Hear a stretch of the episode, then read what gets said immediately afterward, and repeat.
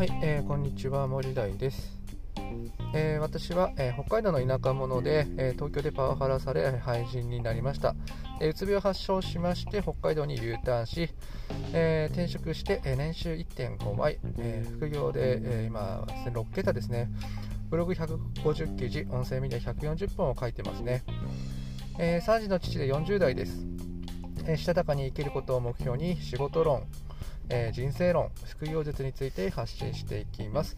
はい、えー、というわけで皆さんいかがお過ごしでしょうか。今日は火曜日の朝ですね。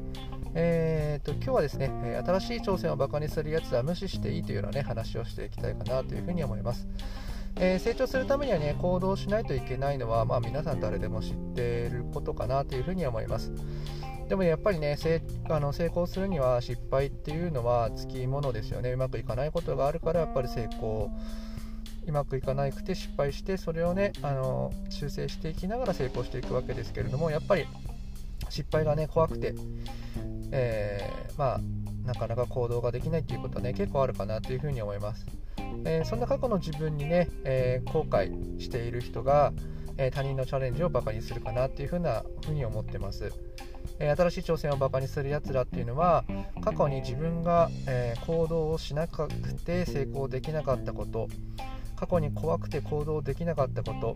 まあ、そういうことをね後悔している人たちが、えー、他人のチャレンジをバカにするのかなというふうに思います。えー、っとね、自分がやらなかったチャレンジを成功されるとですねやっぱり自分がすごく惨めに感じるしすごく傷つく。なんでそんなこと後悔あのやらなかったんだろうというふうにね後悔する。だから、えー、他人が成功する他人が挑戦することをえー、バカにして、えー、成長あの挑戦させないようにするんですよね。それはやっぱり過去の自分がやらなかったことに対する後悔。だから他人が成功されると過去自分が行動しなかったことを肯定することになってしまうから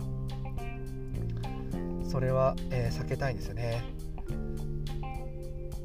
つまり挑戦をバカにするやつは、えー、っと過去の自分が情けなく感じている人たちです。ですから今ね挑戦してバカにされている人全然そんなこと考えなくていいです。無視していいです。過去にね挑戦しなかった相手が自分のことを後悔しあなたを羨んでるだけですから。そしてあなたの成功を引きずり下ろそうとしているだけです。はい。なので全然ね気にする必要ないかなと思います、えー、今日はですね新しい挑戦をバカにするやつはガン無視でいいっていうのをね話をさせていただきました。はい、えー、私の作っているブログではもっと楽しく働ける情報やサラリーマンの副業術を発信していますのでそちらも参考にしてみてください、えー、それではまたお耳にかかりましょう。またね